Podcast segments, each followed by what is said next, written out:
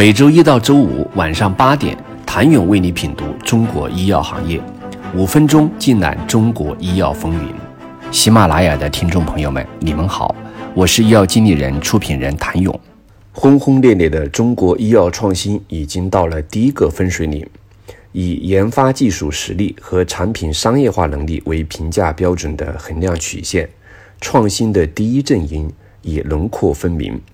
余德超领导的信达生物，正是中国医药创新版图中雄姿勃发、熠熠生辉的先锋势力。二零一二年，余德超提出立项 PD One，但当时就连信达的董事会也不相信这个刚刚建成的团队能够做出来，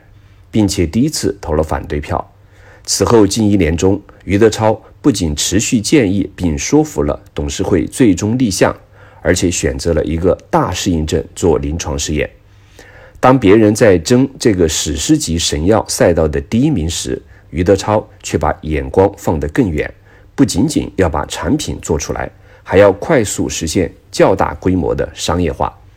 其战略决心和王者之气出现，这是信达取得的第一次突破性胜利。二零一五年，信达与李来达成战略研发合作。外界看见的是刷新历史记录的数字，看不见的是信达只用了十八个月便完成了跨国药企认为在其有限条件下需要三到五年才能完成的产业化质量体系改造。而由于资源有限，为了与跨国药企合作，信达战略性的推迟了当时即将上临床的另一款候选产品的进度，这是信达取得的第二次突破性胜利。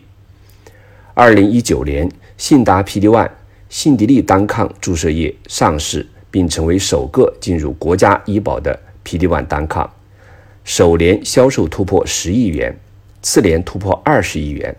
二零二一年销售团队突破两千人，这再次证明了信达高举高打战略的成功。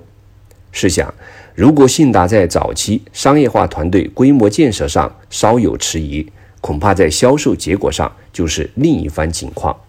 至此，信达取得了第三次突破性胜利。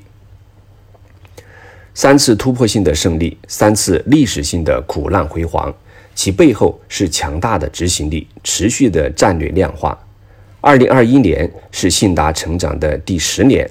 在这具有纪念意义的一年，刘永军等一批全球顶尖科学家的到来。让信达更加聚焦创新和全球化，形成了想诞生世界级公司，必先诞生世界级产品的强大共识。信达未来的蓝图正徐徐展开，从生物技术公司成长为大型制药企业，信达用十年取得了前三次战役的胜利，完成了第一篇章。接下来五到十年，信达即将进入蜕变的第四次战役。这次战役的关键破局点，则是创新和全球化这两个字出现在去年信达的年度战略会议上，并在今年战略会上正式成为公司下一步的发展战略。余德昌每次面试候选人时，都会问同一个问题：十年后你会在哪里？这个问题也是信达也需要回答的：十年后信达将在哪里？信达给出的答案是：信达的十年愿景是成为国际一流的。生物制药公司在二零二一年到二零二五年要能够活下去，成为中国制药行业的头部企业；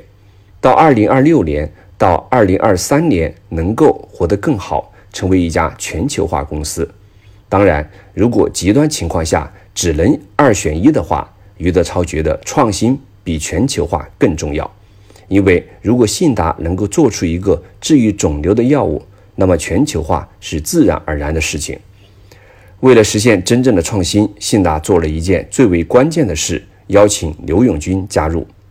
想了解十年来披荆斩棘的信达如何一点一滴铸成了从研发到生产到商业化的护城河，请你明天接着收听。谢谢您的收听。想了解更多最新鲜的行业资讯、市场动态、政策分析，请扫描二维码。或添加医药经理人微信公众号“医药经理人”，医药行业的新闻与资源中心。我是谭勇，明天见。